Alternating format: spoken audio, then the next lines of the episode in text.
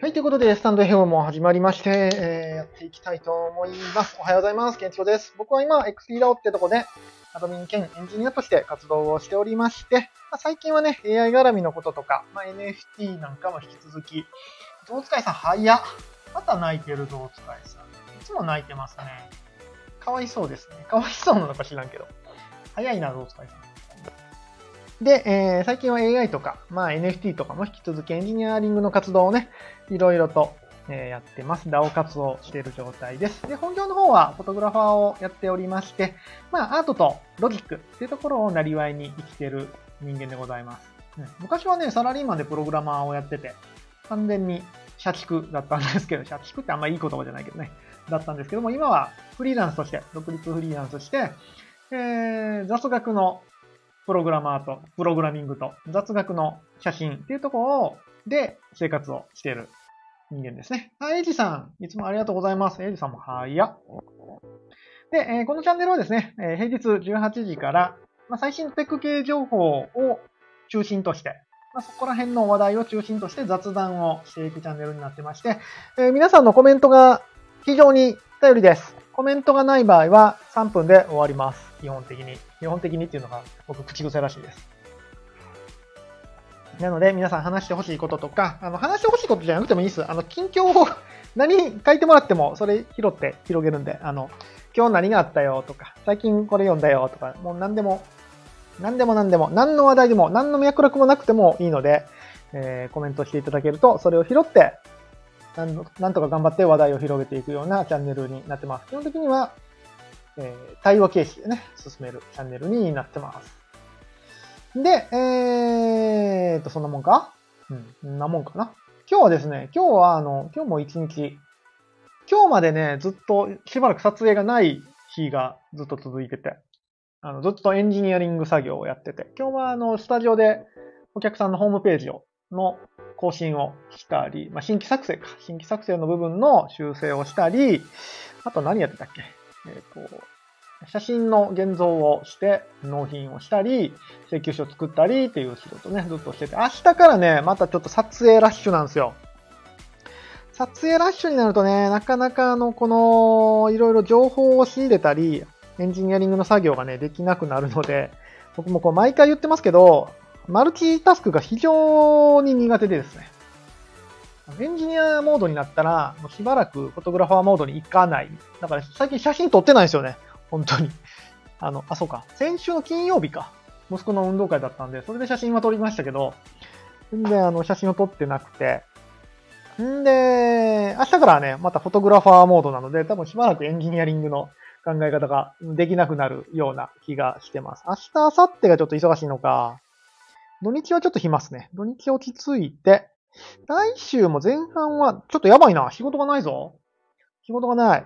仕事ください。えー写真の仕事、映像制作の仕事、または、業務改善プログラムやホームページ制作なんかを受けたまっておりますので、お仕事ください。ダオ活をするために、あの、未銭が必要です。そう。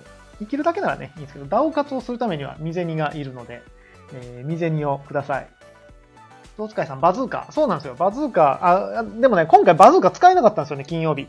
息子の、あの、運動会では。息子が今年から中学生になりましてですね、小学校の頃って、ちちゃんとこう保護者席みたいなのが用意されてて、えー何組の親御さんはここで、ここら辺で、みたいな感じで、あの場所がね、あったんですけども、まあ、中学校になるとそんなに見に行く人もいないのかなと思ったら結構いましたね。お母さんは結構見に行ってましたね。平日なんでね、土平日なんで、パパはあんまりいなかったんですけど、まあ、あの、お母さんはたくさんいた状態で、まあ、かつ、あの、まあ、見たけりゃどうぞぐらいのノリなんですよ。中学校、中学校側も。あんまりその、保護者をね、手厚く、葬るじゃないな。なんだ？手厚く、なんだ？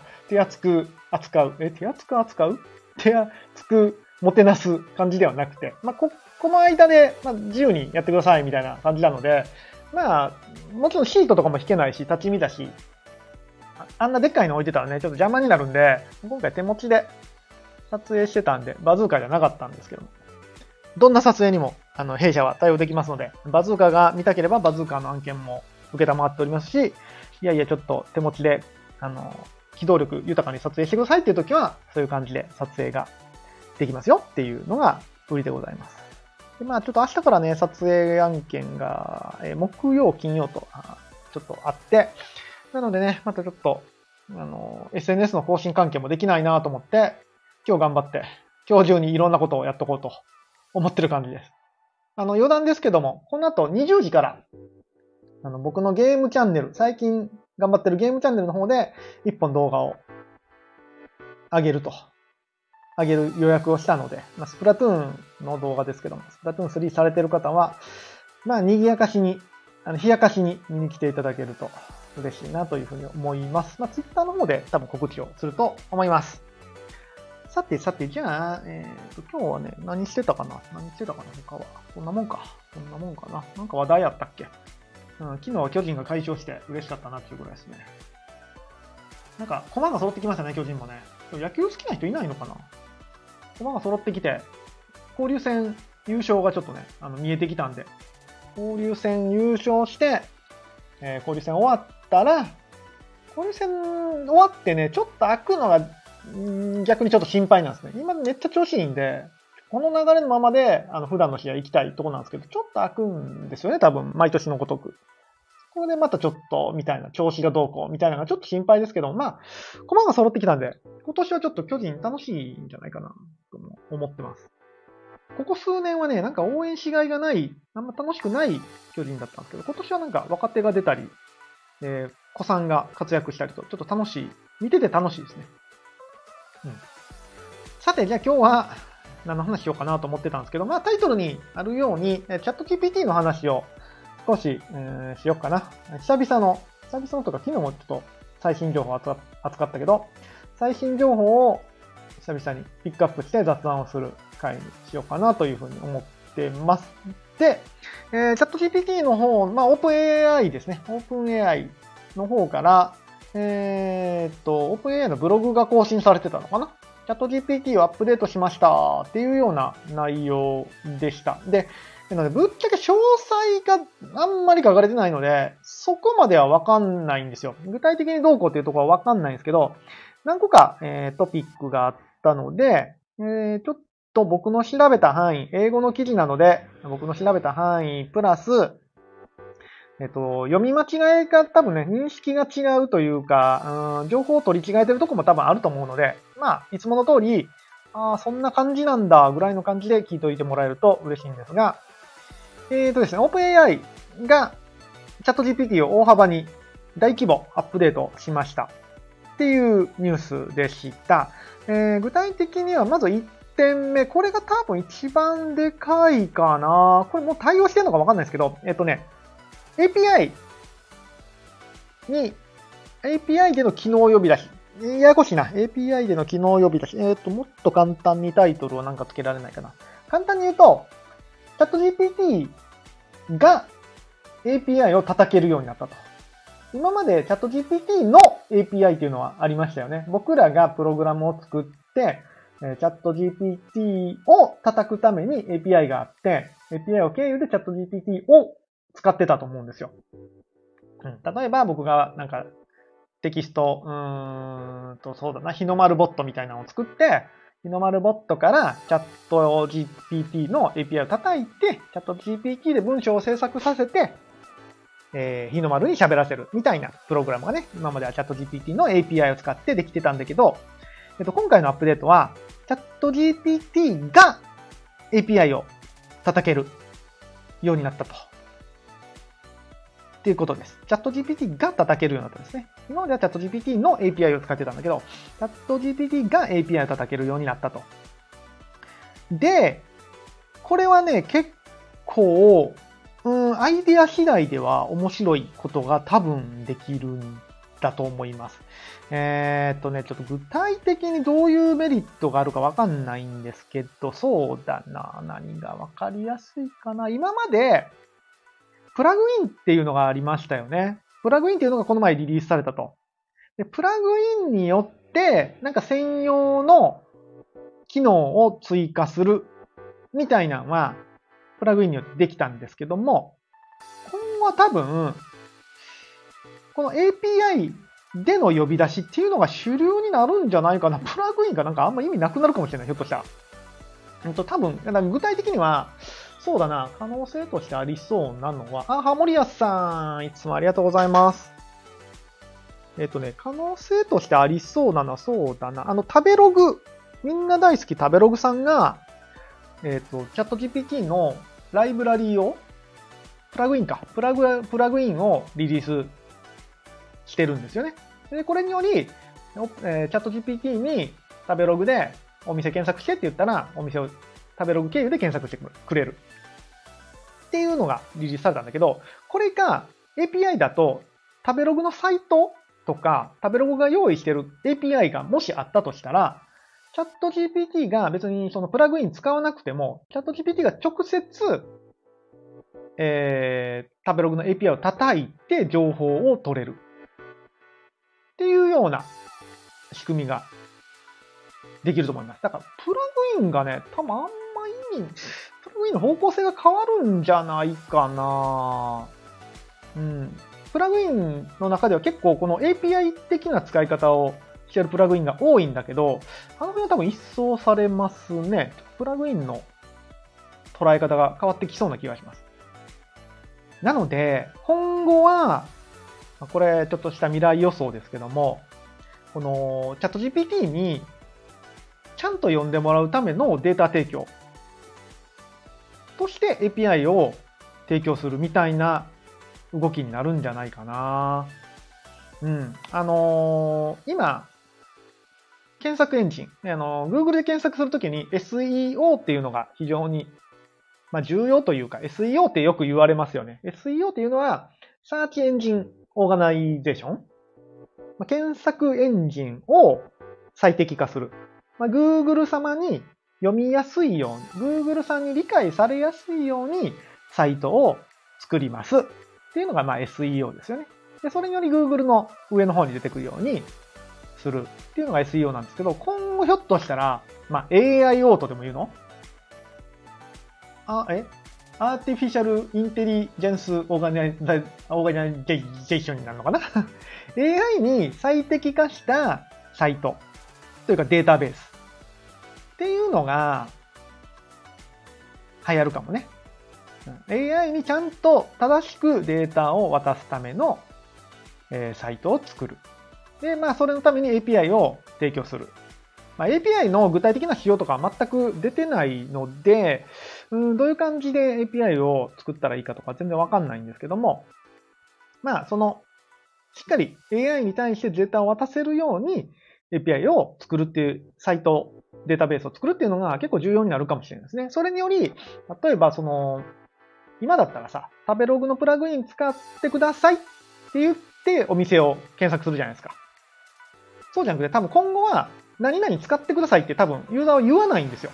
このプラグイン使ってとか言わなくて、えー、例えばまあ、僕の近所だったら京橋で日本酒飲みたいって言ったら、チャット GPT が判断して API 叩きに行って、食べログだったら食べログの API 叩きに行って情報を取ってくるみたいな。いう世界線に多分なるんですよね。なので、なので、開発者側、まあ、サイト設計者側は、その AI にきれいにデータを渡すために API を作っていく必要があるかもしれないですね。もう完全にこうなると、検索エンジンとかも、うん、もう最近、僕本当に検索ししなくなりましたからね。チャット GPT に聞きますからね。なんか調べ物するときも。あの、うん、そうだなぁ Bing とか、Bing とか結構検索エンジンの AI としては優秀なので、Bing、まああれも検索っちゃ検索ですけどね。で、Bing、Bing、えー、日本語で言うと Bing、えー、英語で言うと Bing ですね。この前、この前そんなしょぼい話題をしてましたけど、日本語だと Bing らしいです。えー、Bing はバックエンドでチャット GPT が動いているので、まあ、その API を叩けるようになったら、もちろん Bing もね、API を叩くようになるので、よりその検索エンジンの最適化っていうところに、この AI を対応させていくっていうのが非常に重要になってきそうな感じですね。ここはまた開発者目線で言うと、面白いんじゃないかな。で、ちょっと具体的にどうなるかわかんないですけど、例えばさ、例えば、うーん、日の丸の放課後の情報の API を僕が作るとするじゃないですか。日の丸の放課後のデータを持ってるデータベースがあって、それを API で呼び出せるような形にしといて、んで、あの、ユーザーさんが、日の丸の放課後の何々ってあの調べたときに、この API を通じて日の丸の放課後の情報が出を出すとか、いうことが多分できるんですよね。なので、どういうこと、どういうことかというと、特定の、特定のデータ、一般的なデータではなくて、すごくニッチなデータ、日の丸の放課後みたいにね。そういうニッチなデータも AI を使って活用、分析ができるようになると思うんですよ。この API が叩けるようになったら。だから、今までこの AI って、学習してないデータはもちろん何もできないし、うーん、学習してるデータっていうのは、まあ、より一般的なデータを学習して、それを使って何か、あじゃこじゃやってたんだけど、よりニッチななんかすっごいマニアックなデータを使って、AI に分析させて、っていうことができるようになるんじゃないかな。なんか特定のその、うーん、マニアックな、うん、ちょっと AI が使いにくいような分野。例えば今、今の段階だったら日の丸の放課後なんかはね、多分オープン、えっ、ー、と、チャット GPT さんは勉強してないから。だって情報どこにも出してないもん。情報 出せよって話だけど。情報どこにも出してないから、学習してないから分かんないんだけど、API を使うことによって、あ、そのデータここにありますよ、みたいな感じで、えー、伝えることが、しかもこっちが伝えたいように伝えることが多分、できるんじゃないかな。ちょっと API をね、この、どういう感じで作ったらいいとか、そういうの仕様面は全く出てないので、どうなるかわかんないですけど、また、まあ、より一層、うん、なんだろうな、ユーザーが望む形で、えー、っと、AI が回答してくれるようになるんじゃないかなと思います。プログラマーとしては、ここは結構、ちゃんと押さえといた方が良さげな機能ですね。うん。これどうだろうな。あの、未来予測的にはなんか、API がループしそうな感じはするんですけどね。ユーザー、だからさっき言ったように、今の段階って、例えば日の丸ボットを使って、API 叩くじゃないですか。チャット GPT の API を叩いて、チャット GPT に文章を作成させて返ってくるのを日の丸が話すみたいなのはできるんだけど、多分そこから、えー、進化すると、日の丸ボットがチャット GPT の API 叩いて、えー、日の丸が喋りそうなことを返してくださいって言ったら、チャット GPT が今度はね、日の丸の API を叩きに来るんですよ。んで、日の丸って何者やねんみたいなのを、チャット GPT が検索する。で、そのデータをもとにチャット GPT が文章を考えて、日の丸ボットに返すみたいな。だから、い、なんだろうな、今までは、あらかじめデータを渡しておかないといけなかったものが、この、うーん、加工する部分だけ、これ難しいなーって言葉で説明するの難しいんですけどね。加工するとこだけを、チャット GPT がやってくれて、出力とデータに関してはこっちで用意するっていうことができる時代が来る気がするんですよね。これ伝わるかな？これ伝わるかな？これが結構エグいんですけどね。これが結構エグい。あの、自分で、自分しか持ってないデータを、自分しか持ってないデータって、こう、今チャット GPT にね、渡そうと思ったら、プロンプトで渡さんダメじゃないですか。プロンプトで渡すってなったらいろいろ問題が出てくるんだけど、そうじゃなくて、もっとプリミティブな、プリミティブ？合ってる？なデータとして渡すことができるので、なんだろうな。行ってこいができるんですよ。行ってこいでは伝わらん。これなんかうまこ、うまいこと言語で伝わってたら嬉しいな。伝わらんかな。さっきのだから日の丸の例がわかりやすくて。日の丸ボットがチャット GPT の API 叩いて、チャット GPT がまた日の丸のデータベースにアクセスして、API でアクセスして、結果を持ってく。で、チャット GPT がゴニョゴニョと整形して返してくる。みたいなことが多分できるようになるので、すごくだから、あの、個人的なところやローカル、さっき言ったようにね、まあ繰り返しになるんですけど、ニッチなデータベースの活用も今後 AI でできるようになるんじゃないかなというふうに思いますね。うん。こう考えるとあれやなちょっとやっぱデータベース周りのお勉強しないとダメですね。昨日もちょっと言ったんですけど、僕あの、どっちかというと、Windows のアプリとか、このローカルでね、業務改善のアプリとかを作るのが、まあまあ、まあまあその辺はできるんですよ。なのでメールを勝手に送るとか、データを加工して Excel でゴニョゴニョしたり、っていうのはね、まあできるんですけど、あの、サーバークライアントっていうところがね、結構、あの、今まで通ってこなかったところなので、あんまりね、プログラマーとして知見がないんですよね。データベースっていうところも、あの、ところも。よくなんか、SQ、MySQL とか言うじゃないですか。あの辺全然わかんないんですよ。なんとなくは知ってるけど、全然使えないんですよね。ただまあこういう流れを見てると、どういうデータを持ってるか、そしてどういうデータを AI に渡せるかっていう能力、プログラマーとしてエンジニアとしての能力が結構重要になってきそうな気はしますね。だからアプリ開発するときに、その、もうあらかじめ、あらかじめ AI を使う前提で、データも作るし、出力先も作るし、間だけ AI を通すみたいな活用ができそうな感じっすよね。ってなるとやっぱその辺の勉強ちょっとしとかなあかんなって感じっすね。うん。大変ですね、エンジニアって。こう毎日毎日ね、新しいものがポコポコ出てくるんで。非常に大変だと思います。いや、苦手なんだよね、その辺。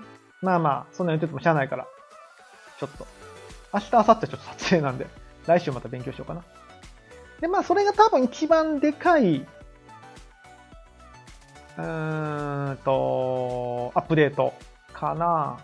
あとは、マイナーアップデートというか、まあ、ちょっと進化、うん、しましたよっていうところが何点かあって、2点目が、これはもうざっくりとしか書いてないんだけど、えー、GPT-4 と GPT3.5 ターボの更新っていうことで、より制御可能になりましたっていう日本語訳になってます。制御可能。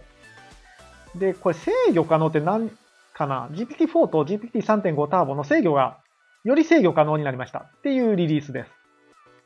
で、多分制御可能ってことは、えっ、ー、と、出力するときに何かこっちがプロンプト打ってポンってやったときに、もっと、なんだろうな、もっとこんな感じで出してほしいっていう出力の指令が細かくできるようになったんじゃないかな。理解ができるようになったんじゃないかな。今までは AI が結構出したい形で出してたのが、よりユーザーの指示をちゃんと聞くようになったんかもしれないですね。あとは、オープン AI がね、ちょこちょこ言ってるのは、あの、倫理、倫理的な回答、倫理を持った回答、まあ、ちょっと英語なんで難しいんですけど、倫理ってあの、学校の授業であった倫理ね。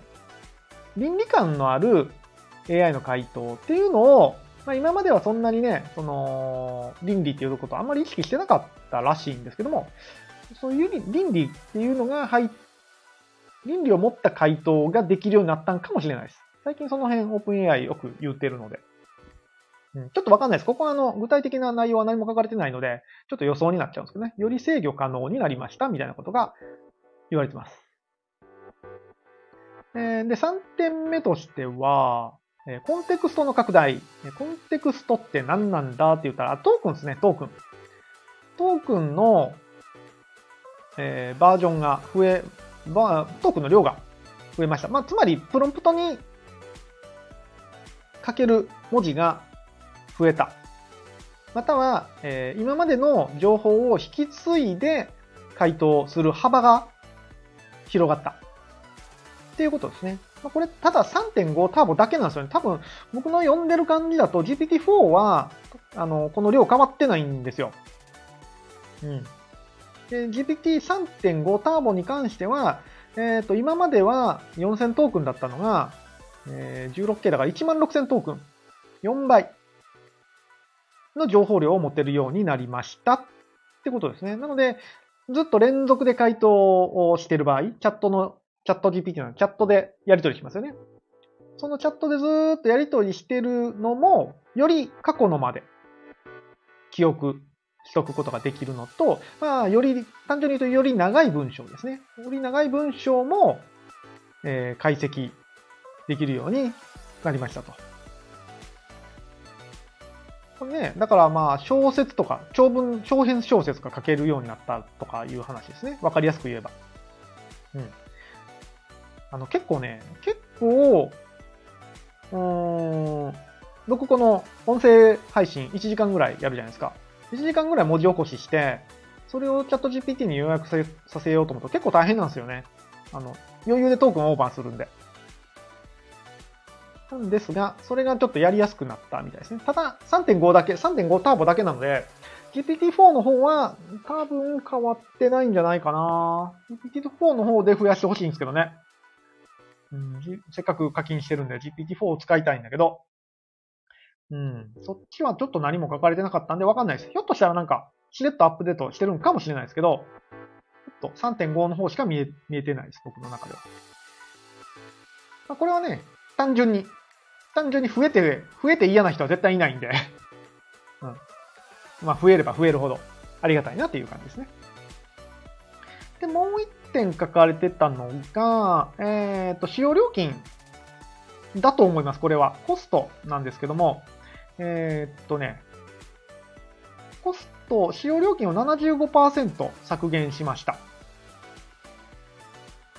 なので、っていう文言があって、最先端の埋め込みモデルの使用料金を75%削減しました。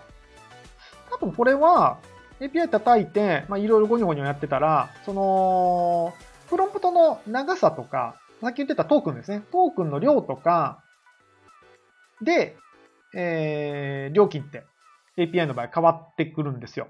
なので、長い文章をやろうと思ったら、料金がたくさんかかるし、過去の情報を引き継ぎながらやろうとしたら、またこれも、えー、料金がかかるっていう仕組みなんですけども、あ、その使用料金を75%削減しましたって、これほんまかな ?75% も安くなるんでしょうか？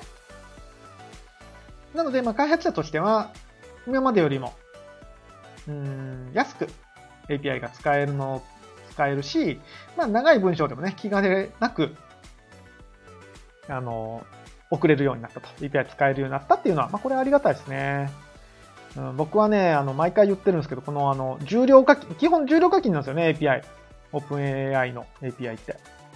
あの重量課金がね、ちょっと貧乏症すぎてね、ちょっとお腹痛くなってくるんですよね。ああ、しまった。こんな、こんなしょぼいので1円使ってしまった。みたいに、こう、重量課金はね、ちょっとお腹痛くなっちゃうんで、なかなかちょっと手が出ないんだけど、まあ安くなったってことなんでね、ちょっと、もう少し API もいろいろ作ってみようかなって思いますね。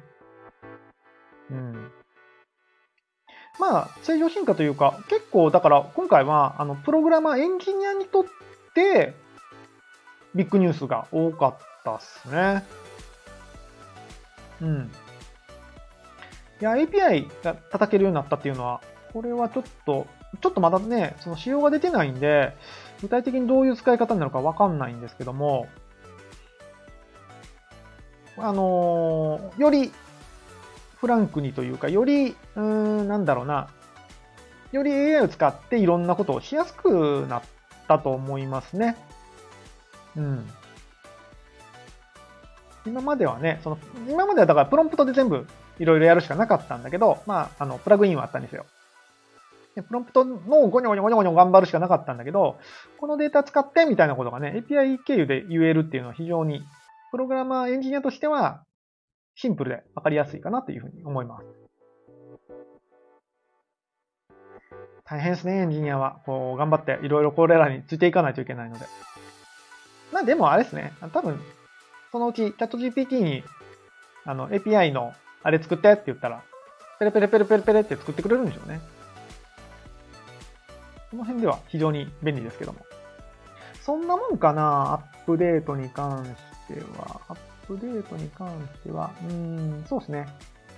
まとめると、えー、チャット GPT が API を、外部 API を叩けるようになったと。これなったんかな？なるんかな？もうアップデートしたんかな？ちょっとわかんないですけど。いつからって書いてたっけ？いつからっていうのが、ちょっとわかんないな。書いてたっけどっか。なったって書いてあるけどね。可能になりますか？ないや。チャット GPT が API を叩けるようになったと。でこれにより、まあ、よりニッチなデータベースとか、よりニッチなデータっていうのも AI が活用できるように今後どんどんなるんだろうなっていう感じですね。で2点目は、えー、GPT-4 と GPT3.5 ターボがより制御可能になりました。ようわかんない。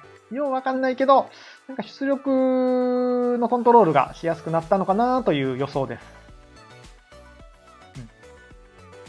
えー、開発者はこれらのモデルを使って AI をより正確に制御し、より具体的に、具体的な結果を得ることが可能になりますって書いてあるので、やっぱり出力側ですね。出力側の指定が、うん、より細かくできるようになりましたよっていう感じかな。うん、で3点目が、トークンのコンテクストの拡大ですね。これは GPT3.5 ターボだけらしい、だけだと思います。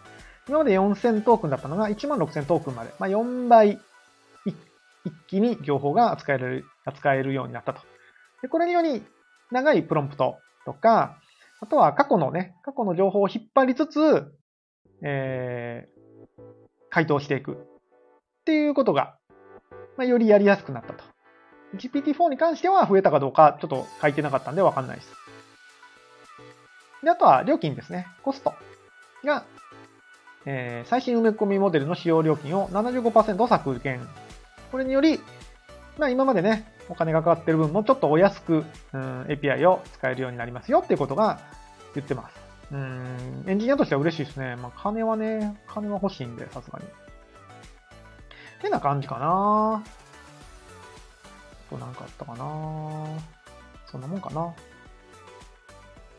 そんなもんかなこういうね、あの記事のまとめなんかもね、最近は AI を使ってやってますけども、あの、ちょっとアップデートと全然関係ないですけど、まあ、あの、ウェブをアクセスできるようになったんで、この記事を読み込んでまとめてくださいって言って、まとめてもらうじゃないですか。そしたら、あの、なんちゅうかな。あとはもう質問形式でいけるんですよね。質問形式で記事の理解ができるっていうのがすごく良くて、ここここはどういう意味ですか？って聞いたら答えてくれるし、このあたり詳しく解説してくださいって言ったら解説してくれるし、今回のね、あのー、外部関数 API を呼べるっていうのが、まあ書かれてたんだけど、最初ちょっとピンとこなかったんですよ。どういうことや？と思って、わかんなかったんで、あの、記事読み込ませた後に、AI が外部関数を呼び出せることになったのは、どういう利点がありますか？みたいに聞いたら、こう答えてくるんですよ。こういうことが実現可能になるかもしれませんみたいな。なのでね、それで返ってきたのがデータベースの操作、外部 API との連携、計算や複雑なアルゴリズムの実行、うん。っていうふうな具体的、まあ、説明いっぱい書いてきたんですけどね。この辺がね、すごく、あのー、物事を理解するのが、AI の手助けを借りるとすごく便利ですね。そうそう。こんあのトークンが4倍になったことで、どういうことが実現できますか？みたいなことをね、聞いたりすることができるんで。まあ、ただこれ、あの、正確かどうかはわかんないんでね、AI なんで。AI は、AI しれっと嘘つくんでね、新入社員のごとくしれっと嘘つくんでわかんないですけど。さあ、今日はこんくらいかな。こんな感じで、えー、今日は開発者向けのアップデートに近いと思いますけども、えー、開発者としてはいろいろ、エンジニアとしてはいろいろ嬉しいアップデートの情報でしたね。うん。これらについていけるように、ちょっと勉強をしていかないといけないですけどね。じゃあ今日はこんくらいにしましょうか。明日は木曜日で、明日そう、だから撮影なんすよね。終日撮影で出てるのだけど、多分、夜はスタジオに帰ってきてるので、えー、18時からまた音声配信できると思うんですが、ちょっと、ちょっと不透明。ひょっとしたら、えー、スタンド FM だけの配信になるかもしれないですね。スタンド FM の方はね、あの、音声もいいし、えっ、ー、と、なんだろう。スタジオにいなくても配信ができるので、スタンド FM の方は。なので、スタンド FM のアプリ持ってる方は、ぜひ、スタンド FM の方でフォローしておいていただけると嬉しいです。はい。じゃあ今日はこのくらいかな。今日は水曜日水曜日、週の中日ですね。もう、明日木曜日で週の後半。大阪は雨がちょっと降ったり降らなかったりでも、ちょっとジメジメして嫌な季節になってますが、なんか体調悪い人多いですね、薬ダウンも。水ダウンもなんか体調不良の方が結構多いみたいで、まあ暑かったり寒かったりするんで、皆さんも体調管理は気をつけて。体調崩すとね、ほんと何もできないんで、まずは体調からですね。うん。そういうの、僕ね、あの、今日あの、X3 ダウンの雑談部屋にも貼ったん、書いたんですけど、会社員の頃はね、月に1回風邪ひいてたんですよ。で月に1回風邪ひいて、月に1回会社を休んでたんですよ。必ず。必ずというか、夏だろうが冬だろうが秋だろうが春だろうが。すいません、風邪ひきました、休みますって言って月1回休んでたんですけど、フリーランスになってから風邪ひかなくなったっすね。もう、かれこれ、風邪でダウンした記憶がない。あの、最近ダウンした記憶は、やら、あれですね、ワクチン打って、ワクチン打って、めっちゃ熱が出て、39度ぐらい出て、ちょっと1日寝てるってことはしたんですけど、風邪でダウンは記憶がない、ここ。数年、数十年。あ、ノロウイルスはある。カキ食、カキ食ってノロウイルスになったのは3、4回あるんですよ、僕。僕、カキめっちゃ大好きなんですけど、かなりの確率でヒットするんですよね。で普通、なんか一般的にはこう、ノロウイルスでカキ当たっちゃうと、カキもう食えへんようになるってみんな言うんですけど、僕全然食えるんですよ。ノロウイルスでカキ当たっても。めっちゃ好きなんで。生牡蠣大好きなんで、生牡蠣と日本酒大好きなんで、当たろうが食うんですけど、大体当たるんですよね。それでダウンしたことは、今まで3、4回あるんで、そこはなんか覚えてる。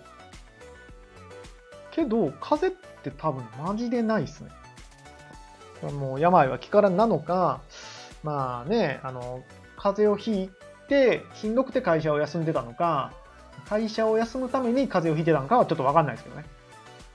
会社が休みたくてしんどくなって風邪をひいてたのかは、ちょっと、まあ、これはあの、卵が先か鶏が先かみたいな話なんで、ちょっとわかんないですけど、真実は、真実はどこにもないですけど、フリーランスになったら、風邪ひかなくなったって感じですね。あ、森谷さん、病は気から。いや、まさにそうっすよね。まさにそうとか言ったら多分お医者さんに怒られるんだけど、まあ確かに、あの、風邪ひいても、引いてない気分で生きてますからね。まあ、咳とか出るんだけど、別に咳出るけどしんどないな、みたいなテンションで生きてたら、まあなんとかなるんですよね。うん、あの、フリーランスはね、あのダウンするといろんな方に迷惑が。会社員、サラリーマンだったらさ、ダウンしても、なんか代わりの人って山ほどいるじゃないですか。別に僕行かんでも仕事もあるし、と思って。なるんだけど、フリーランス、僕がダウンして仕事行けませんとかなると、いろんな人に迷惑がかかるんで、まあ、あの、体調管理気をつけてるっていうのはもちろんね、あるのはあるんですけども、まあ、ハムレさん言われる通り、病は気からがかなりでかいとは思います。さあ、そんな感じで皆さんも、体調管理はね、本当に気をつけて、あのー、あれですよ、しんどいと思ったらね、あの、休むのが一番です。休んで、よう寝るっていうのがやっぱ一番ですね。ハモリアさん、フリーランスはむしろ休めないんですよね。そう、休めないんですよ。しんどくても。ノロウイルスかかってても、あの、仕事行きましたからね。現場でこう、ちょっとトイレって嘔吐しながらこう、撮影しましたからね。ここだけの話していいですか？ここだけの話、最後。ここだけの話なんですけど、僕インフルエンザかかっても仕事行きましたからね。おいって思うでしょ？その時、その時の撮影ね、病院の撮影だったんですよ。病院なら、インフルエンザで行っても別に大丈夫か。病院、インフルエンザの人いっぱいいるしなと思って、インフルエンザだけど撮影に行ったことがありますね。あ、でも多分インフルエンザで。多分ね、多分。あ、インフルエンザじゃなかったことにしといて。インフルエンザっぽかったけど。あの、行きました。その時は熱ありましたね。それがもう5、5年、6年ぐらい前で、多分それ以来、風邪とかインフルエンザかかってないと思いますね。そう、マジで休めないですからね。うん、ほんと代わりがいないので。代わりがいないというか、そこで休んで代わりを立てちゃうともう終わりなんでね。厳しい世界っすよ。最後もう一個言わんしていいですかこの前さ、この前、この前、ちょっともう半分愚痴みたいになっちゃうんですけど、電車乗ってたらさ、電車乗ってたら若い女性二人が、なんか喋ってたんですよ。僕は、あのー、椅子に座ってて、こうあの特急列車のタイプの椅子ね。こう、進行方向に向かって座ってる、二人掛けの椅子がいっぱいあるやつ。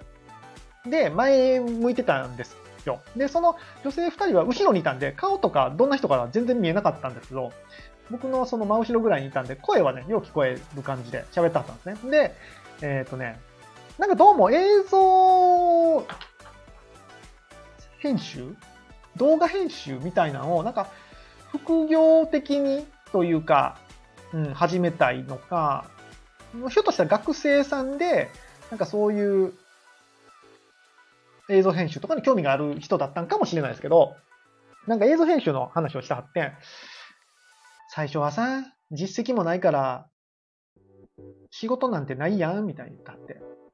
でも YouTube の編集とかは結構いけるみたいやで、って。仕事取れるみたいやで、みたいな話をしたはって。で、確かにな。でも、そんなんて単価安いでしょ？っていう話してて。そりゃそうやなと思いながら。